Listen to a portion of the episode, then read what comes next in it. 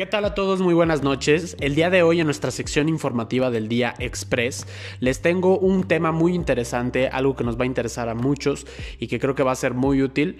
Entonces, hoy vamos a hablar del padrón de importadores. Para ello tengo una experta en el tema, ella es Ana Eugenia Núñez González y nos va a compartir un poquito sobre este tema. Hola a todos, buenas noches. Eh, yo vengo a hablarles del padrón de importadores, como ya fue mencionado. Eh, primero quiero decirles lo que significa el padrón de importadores. Eh, es un registro nacional de importadores eh, para cualquiera que desee importar mercancías al país. Deben estar inscritos como personas físicas o morales ante el Servicio de Administración Tributaria, esto es el SAT. bueno, el SAT crea un padrón de importadores para evitar la economía informal mediante el control de los importadores que ingresan mercancías al país. Se combate la evasión fiscal, se controlan las operaciones de comercio exterior y se fomenta el cumplimiento de las obligaciones fiscales.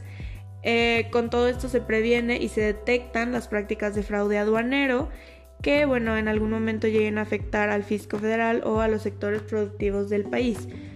Eh, bueno, ¿qué se necesita para poder tener un estar, registrado? Se necesita la firma electrónica que esté vigente, el domicilio fiscal que se, encuentre como localizado en el RFC, está al corriente con el cumplimiento de las obligaciones fiscales, inscrito y activo en el RFC y eh, algo muy importante es registrar en el formato electrónico a los agentes aduanales que realizarán las operaciones de comercio exterior.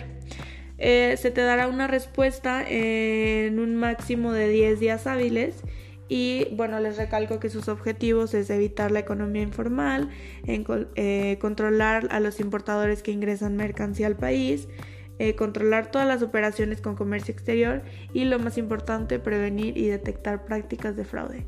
Espero que esta información les sea muy útil en un futuro o si actualmente están eh, como persona moral o también como persona física. Y bueno, los espero en otro, en otro Comercio Express.